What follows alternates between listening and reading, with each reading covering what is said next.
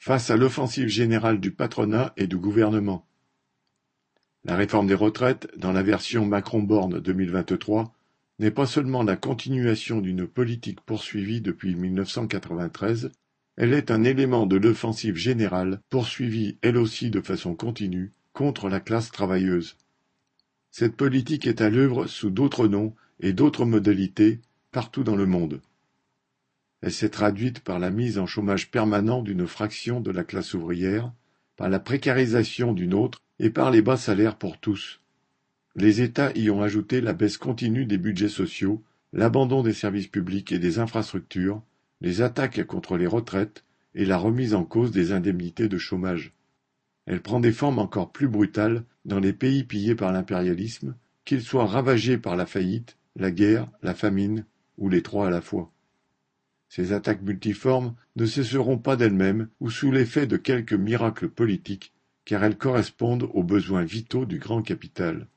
Ce dernier, véritable et unique maître de la société, a besoin d'exploiter de plus en plus durement la classe travailleuse. Il ne peut subsister sans lui extorquer ses économies dans les quelques pays où elle avait pu en faire.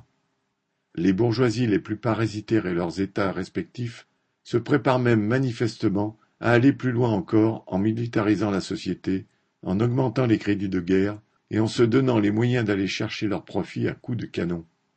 La guerre d'Ukraine et les multiples conflits qui ensanglantent le monde, comme la multiplication des catastrophes climatiques, préfigurent de ce que peut devenir une planète dominée par les capitalistes. Derrière la question des retraites, il y a donc celle de l'ensemble des attaques menées contre les travailleurs, et au-delà, celle du capitalisme, un système qu'il faut renverser dès que possible. Il reste que la classe ouvrière ne peut choisir ni le moment ni le terrain sur lequel elle a à combattre. Si le gouvernement et le grand patronat mènent l'attaque sur les retraites, il faut répondre sur ce terrain. D'abord parce qu'il n'y a aucune raison que les travailleurs salariés, la seule classe productive de la société, se laissent dépouiller comme au coin du bois par des rentiers parasites.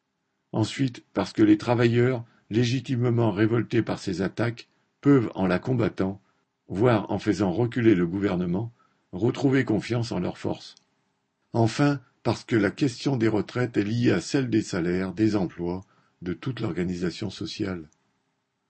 Alors si l'épisode actuel n'est qu'un pas de plus dans l'offensive du capital, il peut devenir un premier pas dans la contre-offensive des travailleurs. Paul Gallois